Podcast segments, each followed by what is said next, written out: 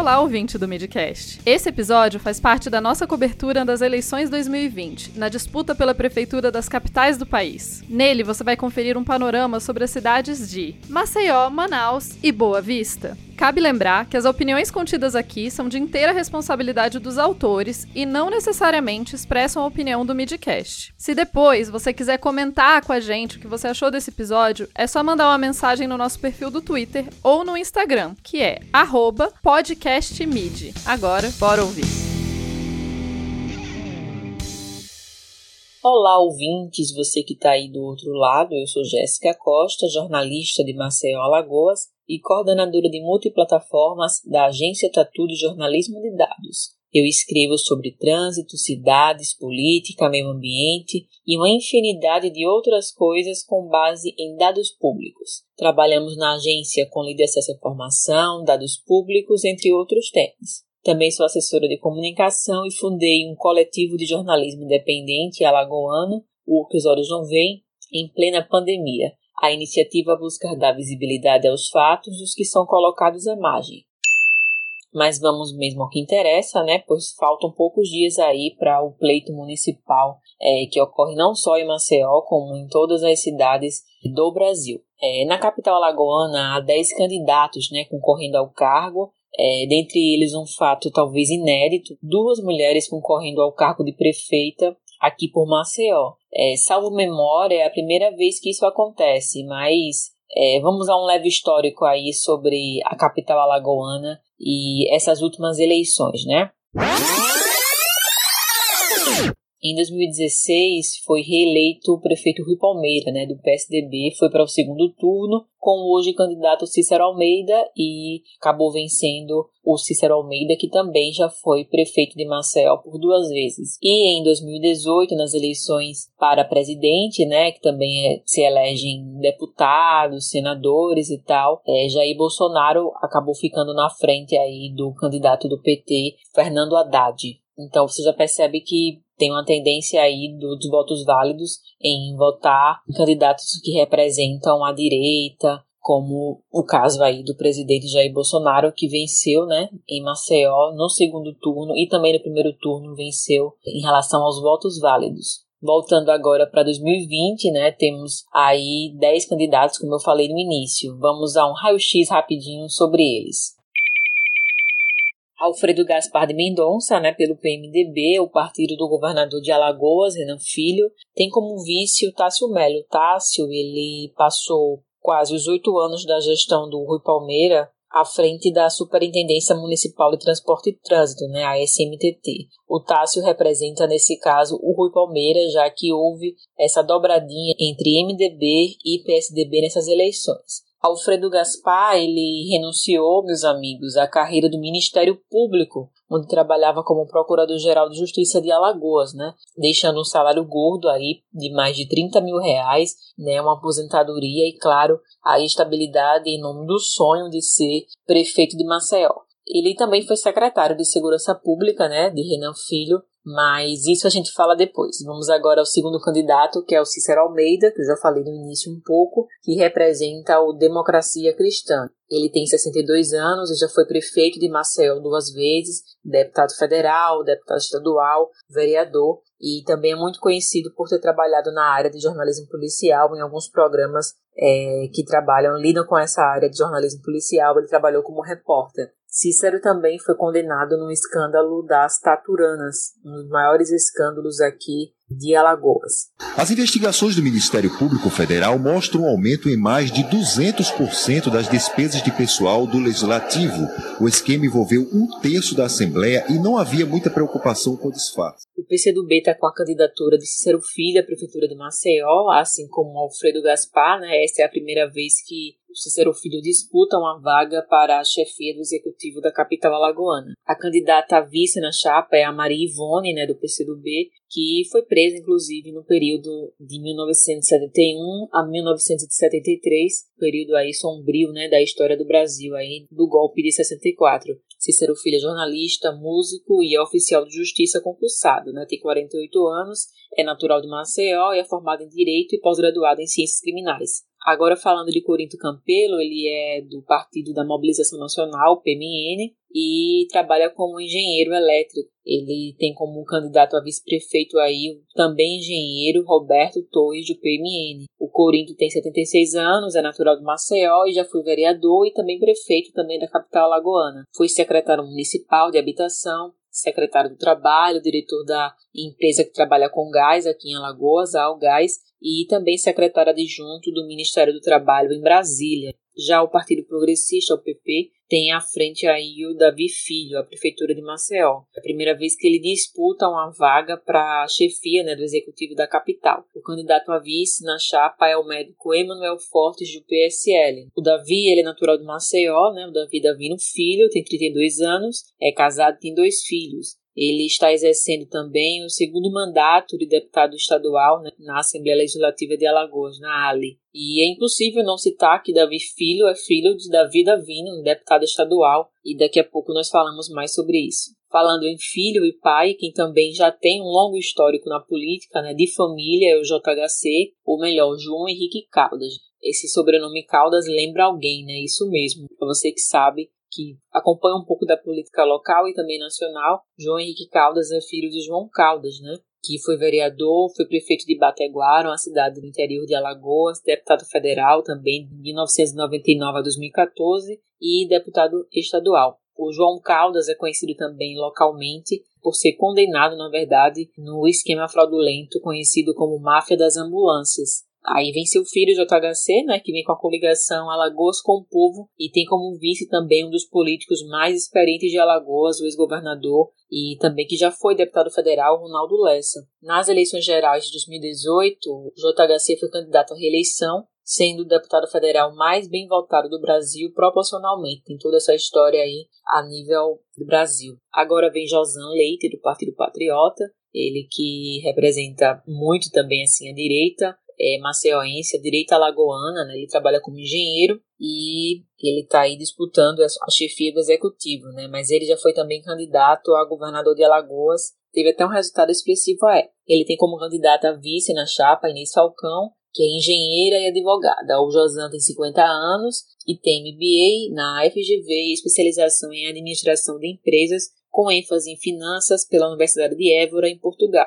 Ele também é conhecido né, por ser apoiador e representar as ideias do presidente do Brasil, Jair Bolsonaro. E ele foi um dos principais representantes aqui do Movimento Brasil, MBR, e um dos líderes aí da entidade em Alagoas, esse é um pouco aí do perfil de Josan Leite do Partido Patriota. Agora saindo um pouco desse lado, indo para o, o, ramo da esquerda, o âmbito da esquerda, temos o Partido da Unidade Popular, o P, né, que tem a candidatura de Lenilda Luna à prefeitura aí de Maceió. A Lenilda tem como candidata aí a vice, a UP chama na verdade de co-prefeita, né? Na chapa seria, seria não é, a Vânia Gomes, né, catadora de materiais recicláveis. A Lenilda Luna tem 53 anos, é jornalista, pedagoga e também radialista. Ela é especialista também em novas tecnologias na educação e é concursada da Universidade Federal, onde ocupa o cargo na assessoria de comunicação. A Lenilda é conhecida na imprensa local né, por ter feito a cobertura ao vivo de um acontecimento histórico, né, uma grande revolta popular que resultou na queda do então governador de Alagoas, Ivaldo Soroagi, nos anos 90. Finalmente, os manifestantes conseguiram entrar aqui na Praça Floriano Peixoto. As pessoas estão se jogando aqui no chão para se protegerem de disparos.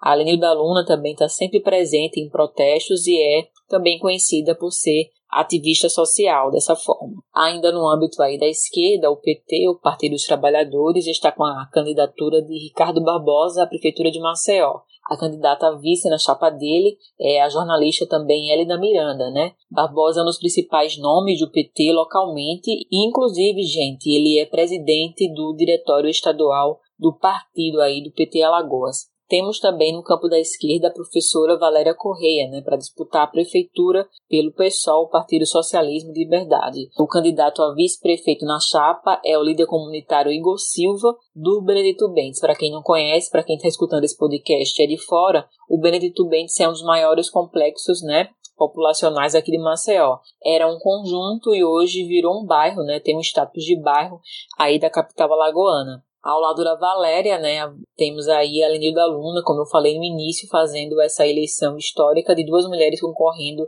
ao cargo de prefeita. Né? Temos a Hélida também, a Inês também como vice, mas concorrendo ao cargo de prefeita. Talvez seja uma eleição inédita à Prefeitura de Maceió, com duas mulheres à frente concorrendo ao cargo de prefeita e não apenas de vice. Vale também lembrar que Valéria Corrêa, do PSOL, é lembrada também pela gestão dela, que acabou em 2019, onde ela fez um excelente trabalho à frente aí da UFAL durante 2016, 2017, 2018 e no último ano. Agora vamos a algumas análises sobre o xadrez político. Na primeira pesquisa havia Alfredo JHC empatados né, tecnicamente, e depois vinha Cícero Almeida e Davi Davino seguindo também de Lenil da Luna da UP.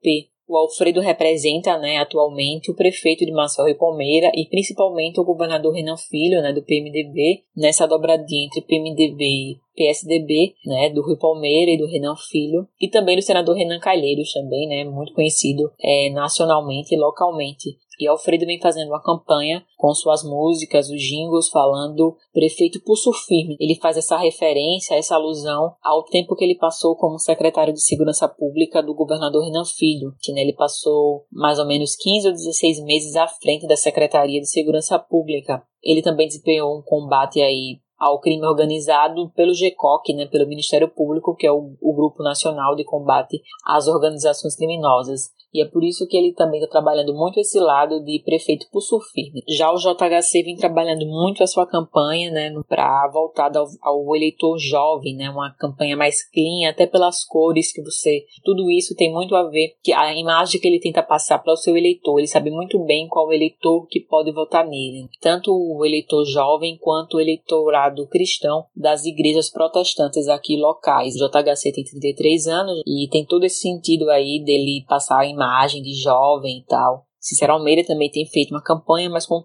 pouco tempo direcionado à televisão, já que ele está pela democracia cristã, que não tem tanta expressão aí em termos de coligação para ter mais tempo na TV, e isso equivale a votos, né? a gente sabe muito bem. O Davi Avino, na campanha dele, ele cita muito a família, ele sempre faz questão de dizer de quem é filho, de qual é o seu berço. O Davi Avino está sempre falando do pai, falando da Fum Brasil, que é uma fundação aqui assistencialista direcionada às ações de saúde, e as eleições vão seguindo aí embaralhadas, né? nesse caso o JHC e o Davi Davino é, filho, né? O Davi Davino vem crescendo muito nas últimas pesquisas, na última, na do IBRAP, né, ele conquistou a segunda colocação nas intenções de votos para a Prefeitura de Maceió, com 24%, ultrapassando o candidato JHC, né, que caiu dois pontos e agora possui 23% em relação à pesquisa anterior. Mas vale lembrar, ressaltando aí, que o Alfredo Gaspar, do MDB, continua aí em primeiro lugar com 26 pontos. Falando um pouco do que eu venho acompanhando também nos guias eleitorais, o JHC fala muito em questões relacionadas à tecnologia e também assistência à primeira infância. Já o Davi Davino, filho, né, alfineta JHC, né, sem deixar de tentar também desestabilizar o MDBista Alfredo Gaspar de Mendonça.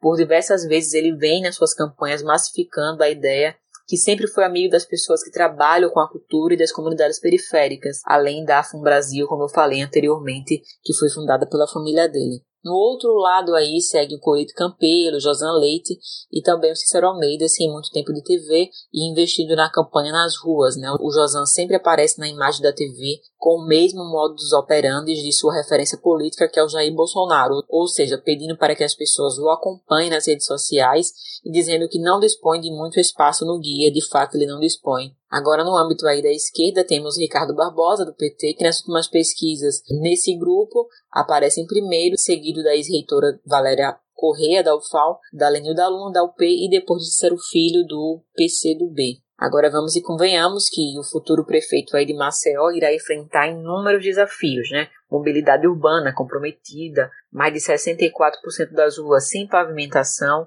a mortalidade infantil acima da média do Brasil, com 22,2%, e esse índice aí é calculado pelo Atlas do Desenvolvimento Humano no Brasil. Quase 8% dos bebês também nascem com menos de 2,5 kg né, em Maceió, o que pode ser um sinal aí de problemas nutricionais né, durante a gestação e falhas também na assistência durante o pré-natal, ou seja, reforçar também essa área da saúde. Além disso, Maceió tem apenas apenas 30,6% de atendimento às crianças de até 3 anos, na oferta de creche também muito abaixo da meta proposta pelo Plano Nacional de Educação, o PNE, de 50% até 2024 em nível nacional. Né? Além disso, tem todo um histórico de problemas relacionados a quem mora na região da Lagoa Mundaú, um complexo aqui que mageia a Lagoa Mundaú, entre o Vejão do Lago e Trapiche, para quem não é de Maceió, fica na região da parte baixa da capital alagoana, onde mais de 20 mil pessoas convivem com ratos, convivem com sem saneamento básico, morando em aglomerados precários, né, nas, nas favelas e vivem com a ausência total de direitos humanos. É um grande gargalo que o prefeito de Maceió, ou a prefeita de Maceió,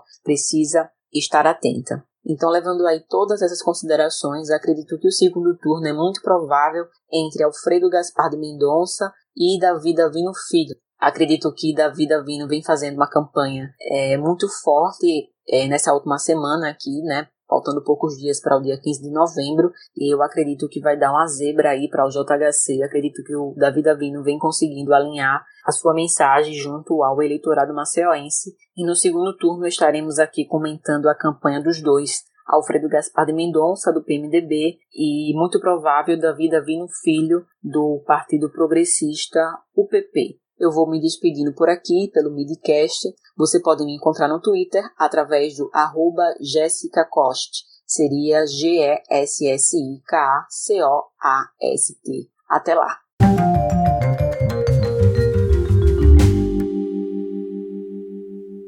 Olá, maninhas e maninhos, tudo bom com vocês? Né? Eu espero que vocês estejam tendo um bom momento, vocês estejam com saúde. Eu me chamo Diego Esquinelo. Se você faz parte aqui dos nossos tradicionais 10 ouvintes, você já me conhece, lá do Midcast Política de toda sexta-feira. Entretanto, se você está chegando agora, seja muito bem-vinda e muito bem-vindo. Né? E deixa eu me apresentar então rapidinho. Eu sou aqui de Manaus, não de nascimento, mas de coração. Estou aqui já tem 15 anos. Eu tenho dos meus 27, né? Sou militante do Partido Comunista Brasileiro e da Pastoral da Juventude. Eu também sou servidor público na Universidade Federal do Amazonas e sou engenheiro químico de formação. Beleza? Sem muitas delongas, vamos lá conferir então a corrida eleitoral para a prefeitura desta amena cidade que é a Paris dos Trópicos. Eu vou começar com um breve resgate histórico, né, que aqui no, no estado do Amazonas tem uma grande oligarquia política que está aí no, no poder há mais de 30 anos, né, bem mais inclusive, que é um grande grupo político marcado pelos interesses econômicos e escândalo de corrupção dos mais variados calibres. Entretanto, esse grupo tem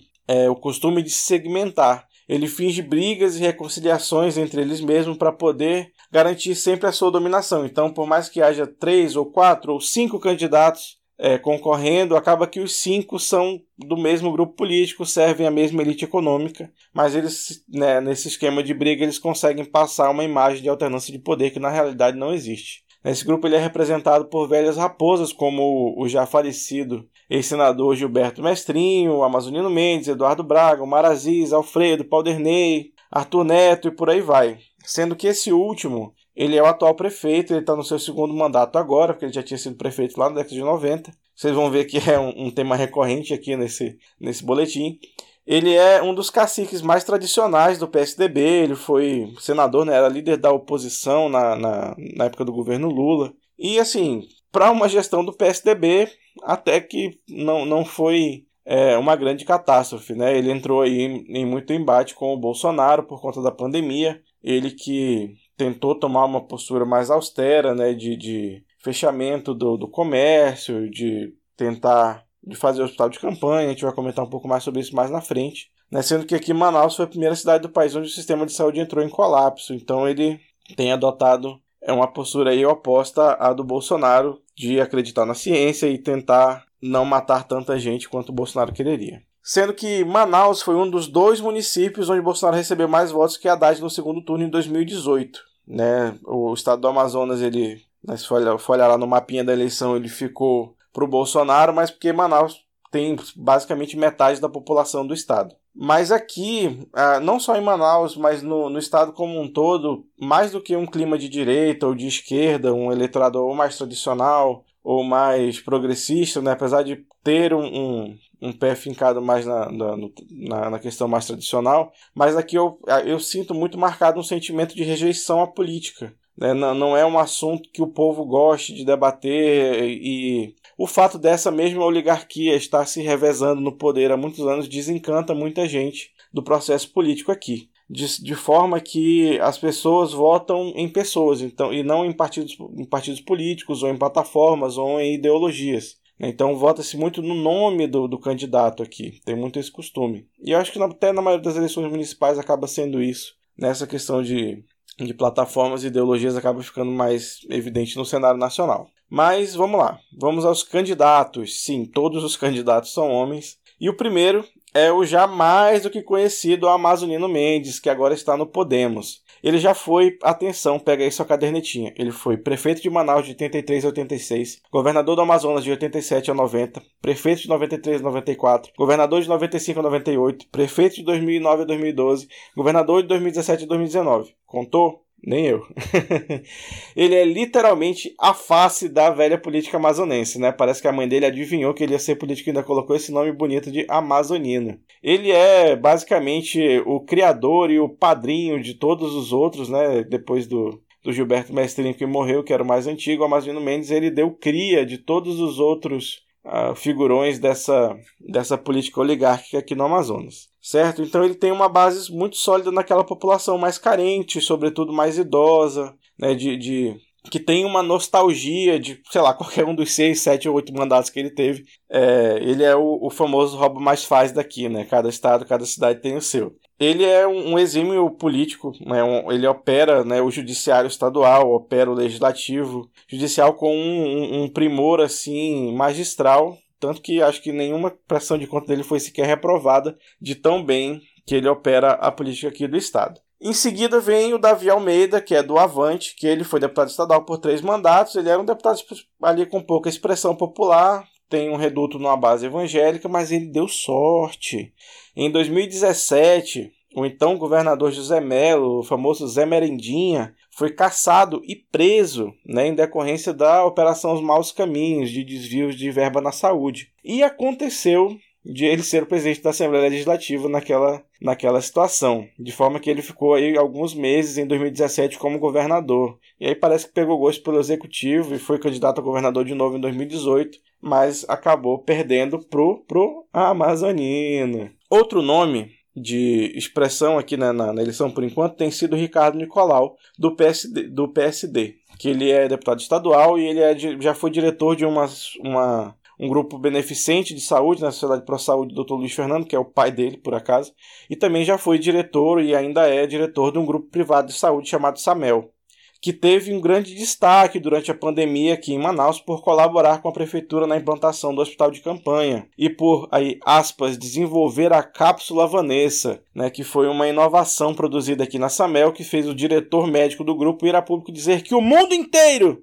estava tratando o Covid da forma errada, que entubar pacientes era errado, que o correto seria usar a tal da cápsula Vanessa, que consiste em uma cabina né, que você coloca da cintura para cima, né, cobrindo a, a, cabeça do paciente, com pressão positiva de oxigênio, é, de forma que você mantenha uma boa oxigenação na, no pulmão do paciente sem precisar entubar. É, ainda não existe uma validação metodológica séria desse, de, dessa cápsula e tem muita gente que, muitos médicos inclusive, que apontam que ela gera quantidades massivas de aerossol contaminado, né? Porque você, o paciente fica ali dentro respirando e exalando, né, partículas de vírus que quando um médico, por exemplo, ou um enfermeiro vai fazer ali um atendimento, acaba recebendo uma carga viral muito maior. Ele fez, pegou essa fama que o grupo do, do pai dele fez na pandemia e tá correndo com isso dessa fama de médico, apesar de ele ser o único candidato concorrendo que não tem nível superior. Né? Ele é filho, ele é filho de um médico famoso, mas ele mesmo não tem nenhuma formação. E o último candidato que a gente vai mencionar assim, em mais detalhes é o José Ricardo Endlin, que é do PT. Ele é mais conhecido como Zé Ricardo ou Homem da Kombi. Né, ele é um político já tradicional aqui, ele já foi vereador, já foi deputado estadual, e aí em 2018 ele foi eleito deputado federal mais votado do estado, com cerca de 190 mil votos, dos quais 140 mil foram só em Manaus. Né? Isso aí deu essa votação massiva em Manaus, deu aí essa, essa expressão para ele né, concorrer a, a prefeitura. Ele tem uma base de, de, apoio muito forte nos movimentos sociais, sendo que a vice dele, a Marclise, ela é ativista de movimentos feministas na cidade, professora, né, tem um, um, todo um histórico de luta. O Zé Ricardo ele fez fama justamente por estar toda semana em cima de uma Kombi que ele tem com um aparelhinho de som lá, em algum ponto da cidade ou em algum município do interior, prestando conta das ações do seu mandato, de forma que ele ficou conhecido como o Homem da Kombi. Ele tem uma aceitação, né? Mesmo, é, eu acho que é importante mencionar que, mesmo sendo do PT, em 2018 ele teve uma votação tão massiva que ressalta aquela história que eu falava que as pessoas votam em pessoas e não tanto em ideologias. Para mencionar rapidamente os demais candidatos, são o capitão Alberto Neto, do Republicanos, que fez a melhor fanfic dessa eleição. Sério, para e escuta. Ele estava no ato da campanha, lá num bairro que chama Coroado, aqui em Manaus, estava fazendo bandeiraço lá, quando de repente passou um ônibus que estava sendo vítima de um terrível assalto. E aí o nobre capitão sacou a sua pistola, adentrou o coletivo e deteve o meliante. No entanto, a PM e a Polícia Civil negam que qualquer assalto tenha sido reportado no local e na hora dessa façanha, e obviamente ninguém foi preso. Em seguida, tem o Coronel Menezes do Patriota, o Alfredo, o Alfredo Nascimento do PL, que já foi prefeito lá no começo dos anos 2000, ele era vice, aí o prefeito foi caçado, ele assumiu, fez um mandato horrível e, e, ninguém gosta dele. Ele consegue ainda se eleger deputado estadual aqui ou ali, porque acaba, acaba tendo um, um apoio econômico, né? Mas e aí ele é o candidato oficialmente do Arthur, né? A vice dele, a Conceição Sampaio, é do partido do Arthur, do PSDB. Eu desconfio que o Arthur resolveu apoiá-lo porque ele queria apoiar alguém que não estaria na briga de fato, que é para não se queimar com ninguém, né? Pelo menos é meu palpite. Em seguida tem o Chico Preto, que é do Democracia Cristã, que já foi deputado estadual. O Romero Reis, do Novo, que eu achei curioso que ele declarou lá no TRE que ele tem 300 mil reais em dinheiro vivo. Eu imagino a altura do colchão que ele tem em casa. Marcelo Amil, do PCdoB. Né? O PCdoB tradicionalmente ele se aliava ao PT aqui no estado, mas nessa eleição, graças a Deus, ele resolveu lançar a candidatura própria, né? porque o PCdoB tem um, um, uma fama bem complicada aqui no estado e eu tenho a impressão de que eles só iriam tirar votos do Zé Ricardo se se, se, se aliassem ao PT. E por fim tem Gilberto Vasconcelos Vasconcelos do PSTU. É, como eu falei, os quatro maiores né, são o Amazonino, o Davi, o Ricardo Nicolau e o Zé Ricardo, o Homem da Kombi. E aí, agora a gente vai falar rapidinho de pesquisa. Né? O, Amazonino, como era de se esperar, ele lidera as pesquisas aí com 24% de intenção na pesquisa espontânea e 29,2% na pesquisa estimulada. Em seguida vem o Davi com 16% de intenção de voto em ambas as pesquisas. E aí segue um grande bolo em empate técnico ali com 9, 10, 11, 12, 13, né, variando de pesquisa para pesquisa, com o Nicolau, o Zé Ricardo e o Alberto Neto, né, sendo que é uma observação que na pesquisa estimulada o Nicolau e o Alberto caem em relação à pesquisa espontânea e o Zé Ricardo tende a subir.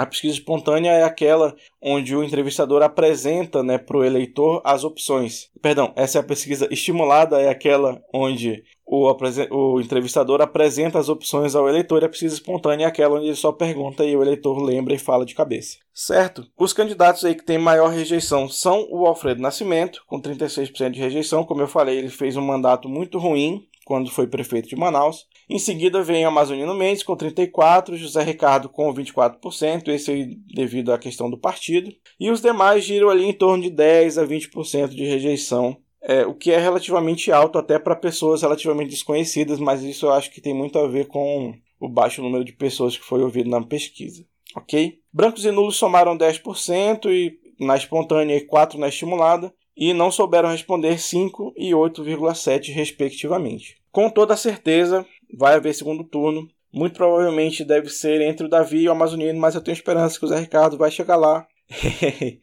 Sendo que as pesquisas de simulação, os dois estão muito em empate técnico, né? O Davi e o Amazonino numa simulação de segundo turno, ali com cerca de 40% dos votos cada um. Então, no segundo turno, eu acho que a coisa vai girar muito em torno dos apoios, de como eles vão angariar os apoios dos outros é, candidatos e também a questão da, do, do dinheiro. Né, gente, então, de forma bem sucinta, a corrida eleitoral aqui em Manaus é essa. Né? Muito obrigado pela atenção. É, ouçam os outros episódios, né? por mais que não seja da sua cidade, mas é bom ter um panorama para a gente acompanhar o que está acontecendo aí no, nos centros de poder do país. Se vocês quiserem me seguir nas redes sociais, eu sou o garoto do Kikão, Kikão com K-I-K-O, no Twitter e arroba Diego Esquinelo no Medium certo? Sigam aí o Midcast no Instagram e no Twitter, podcastmid. Votem consciente, protejam-se durante a eleição, usem máscara, leve sua caneta, leve seu álcool em gel. E até semana que vem no Midcast Política, né? Espero te ver por lá, se você ainda não é nosso ouvinte. Um abraço e tome suco de melancia com manjericão.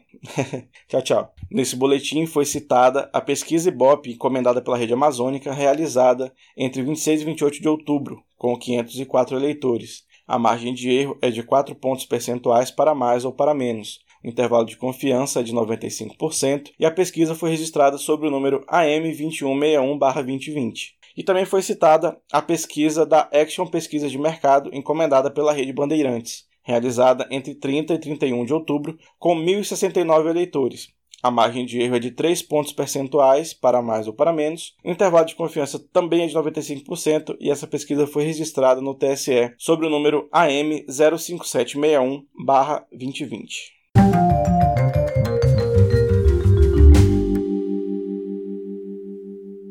Olá, cidadãos e cidadãs. Este é mais um boletim das eleições 2020. Sou Ronildo Rodrigues, acadêmico de Ciências Sociais da UFRR. Hoje estou como correspondente para trazer um olhar sobre a eleição municipal para a prefeitura da única capital brasileira totalmente do outro lado da linha do Equador, aqui no extremo norte do Brasil. Isso mesmo, Boa Vista, capital do estado de Roraima. Nessas eleições, 11 disputam o Palácio 9 de Julho, sede da Prefeitura Municipal de Boa Vista. Vamos conhecer os 11 candidatos e candidatas e entender como está cada um segundo as últimas pesquisas Ibope. Mas para entender as eleições, precisamos fazer um rápido olhar na história. A atual prefeita, que está deixando o cargo, está concluindo seu quinto mandato como gestora de Boa Vista. É claro que ela precisava deixar um sucessor e escolheu seu vice-candidato Arthur Henrique, pelo partido MDB, o mesmo de Tereza e atual prefeito. Arthur, além de vice, assumiu o papel de secretário municipal de Educação, Administração e Tecnologia. Tereza e Arthur usam o discurso para convencer o eleitor que Arthur é a única forma do trabalho de Teresa continuar, e a única forma, segundo eles, de não fazer Boa Vista voltar a um passado difícil vivido pela cidade. Só que quando Teresa se refere a esse passado difícil, ela está se referindo à gestão do ex-prefeito Iradilson Sampaio, seu vice. Era seu vice em 2016, quando ela deixou a prefeitura para concorrer ao Senado e perdeu. Iradilson governou os dois últimos anos e se reelegeu em 2009 mas rompeu com Teresa e seu eterno companheiro político, o ex-senador Romero Jucá. Sim, o mesmo Jucá do grande acordo com o Supremo e com todos no impeachment da presidente Dilma. Devido a esse rompimento, o grupo de Teresa em Brasília travou todos os recursos possíveis para Boa Vista, impedindo uma governabilidade de Iradilson, que ao final do seu mandato entregou uma cidade destruída, esburacada, sem iluminação, praças abandonadas e diversas dívidas financeiras. Com todo esse problema que Iradilson teve em sua gestão, fez com que nas eleições de 2012 Teresa fosse eleita pela quarta vez prefeita de Boa Vista e logo depois reeleita pelo quinto mandato com mais de 85% dos votos. De olho nesse passado recente, a população teme que Arthur, sendo eleito, possa vir se tornar um Iradilson no futuro, levando a cidade novamente a um caos.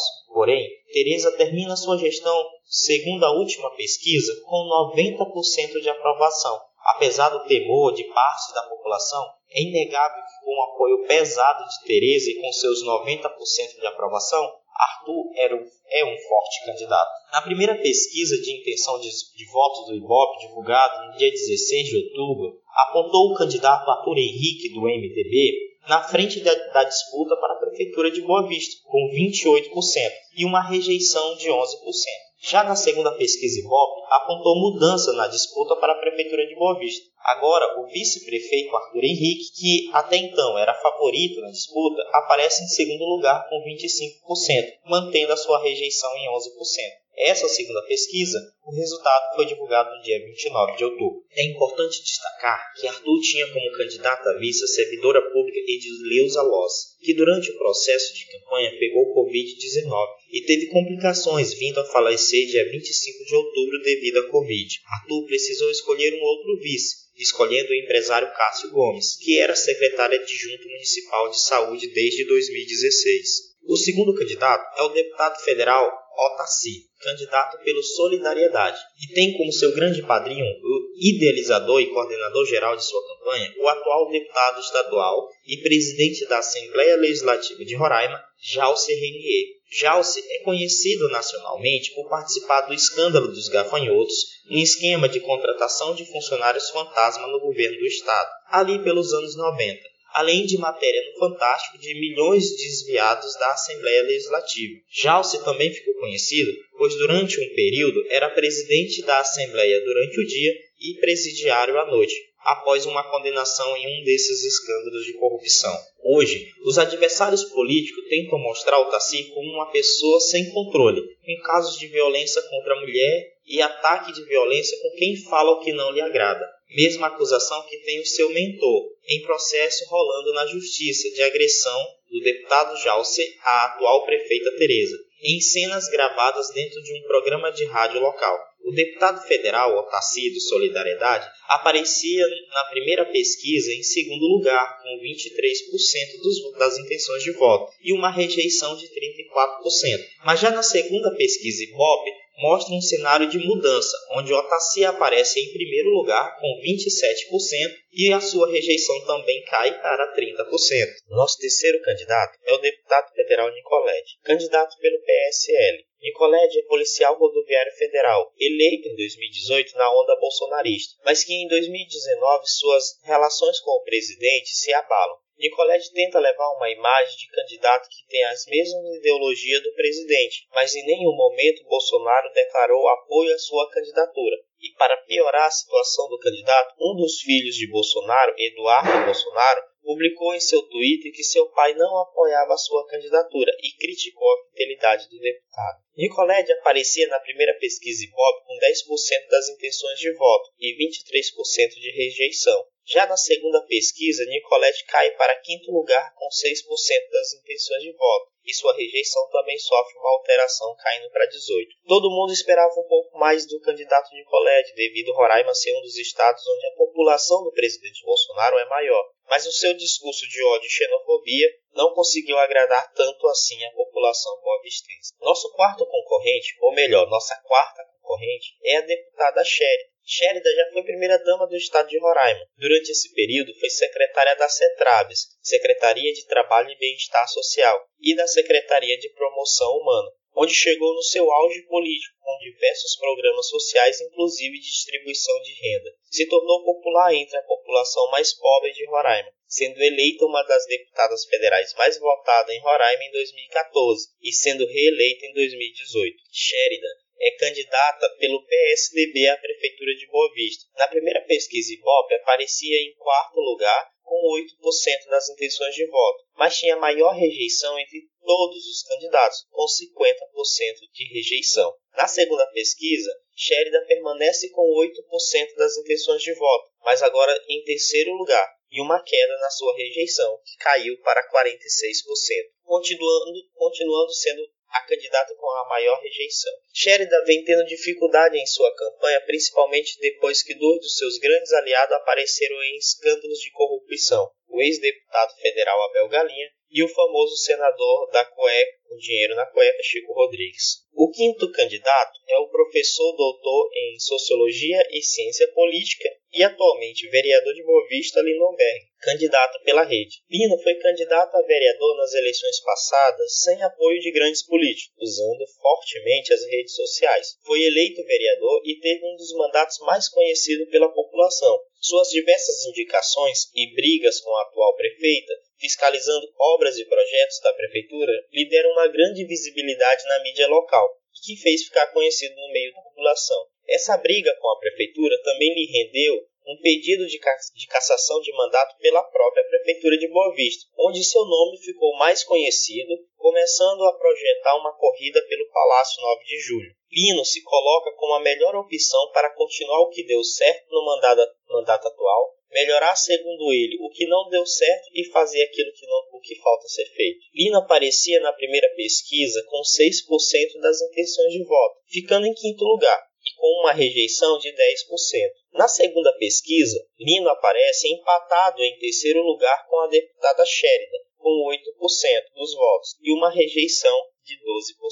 Aqui é interessante destacar que o Partido dos Trabalhadores, o PT de Boa Vista, declarou apoio à campanha do candidato Otacir, de Solidariedade. Porém, poucos dias depois, o PT Nacional encaminhou uma carta à coordenação local desfazendo o apoio a Otacir e declarando apoio a Lindenberg da rede. Aqui começou uma briga judicial que persiste até atualmente. O PT local entrou na justiça para ter direito de apoiar o candidato Otacir, ganhando em primeira instância. Logo depois, a rede recorreu, onde conseguiu garantir na justiça a decisão do PT nacional, onde o PT local novamente já recorreu. Essa novela toda tem como base valiosa os tempos de TV que o PT sozinho tem na propaganda eleitoral. Se os tempos de TV do PT ficarem para Otacir, ele soma o maior tempo de TV entre todos os candidatos. Sem esse tempo, Otacir fica com o quarto maior tempo de TV. Se Linoberg fica com os tempos de TV do PT, ele se torna o terceiro maior tempo de TV. Sem esse tempo, ele cai para sexto, o sexto maior tempo. Os outros candidatos, devido à baixa corrida eleitoral, irei dar um menor destaque aqui, mas vamos conhecê-lo. Começando pelo deputado federal, ou ex-deputado federal por vários mandatos, Luciano Castro, PL. Aparece nas duas últimas pesquisas com 6% das intenções de voto e uma rejeição de 24% na primeira pesquisa e 25% na segunda pesquisa.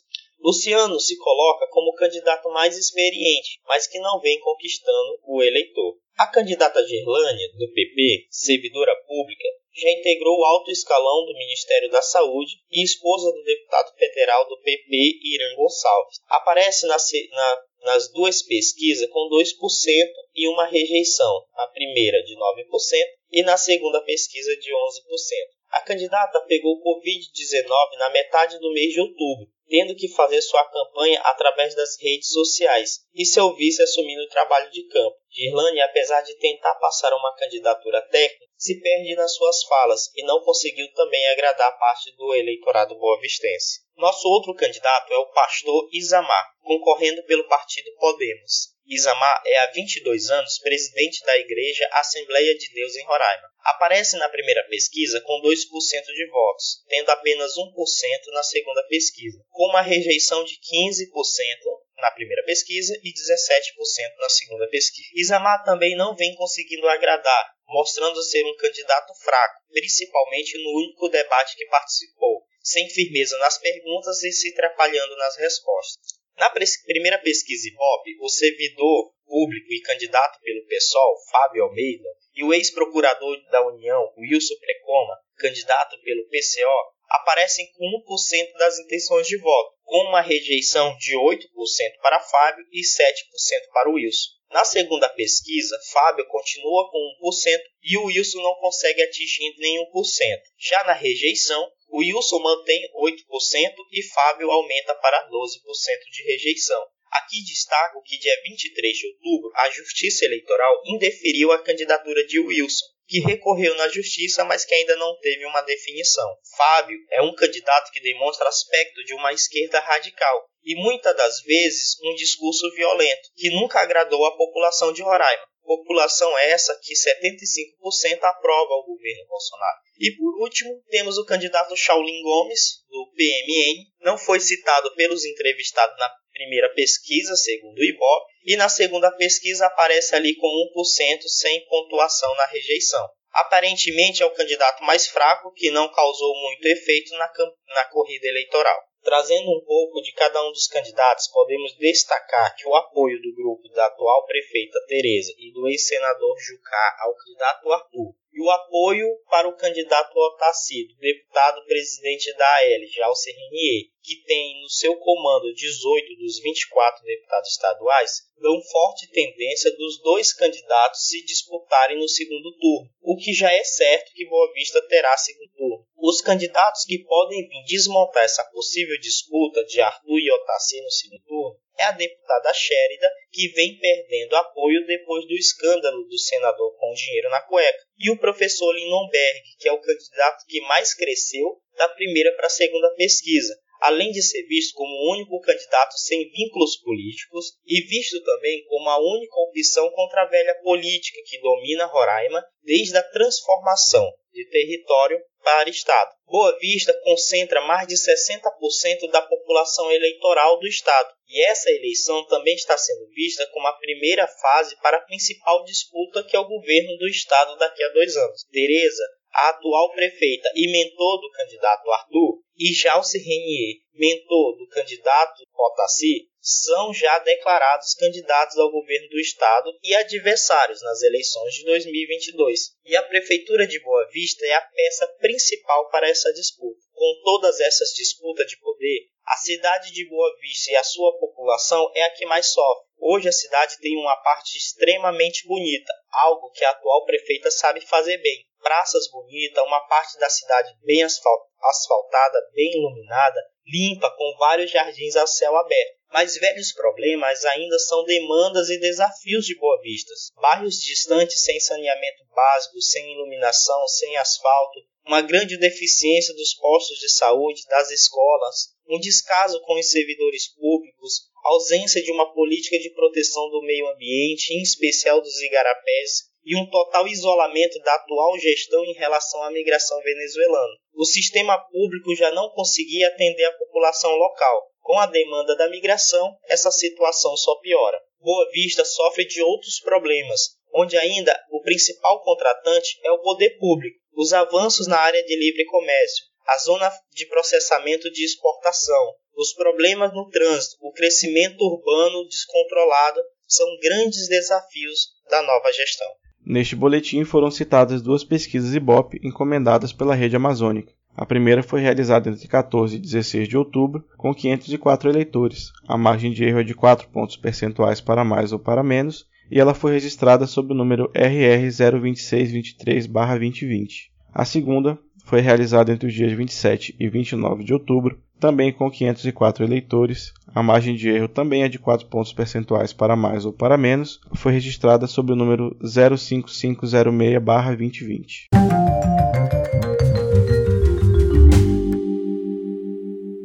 No Boletim de Maceió, foi referenciada a pesquisa divulgada pelo IBRAP em 6 de novembro. Ela possui nível de confiança de 95% e margem de erro de 2 pontos percentuais para mais ou para menos. O número de identificação na Justiça Eleitoral é o AL 08550-2020.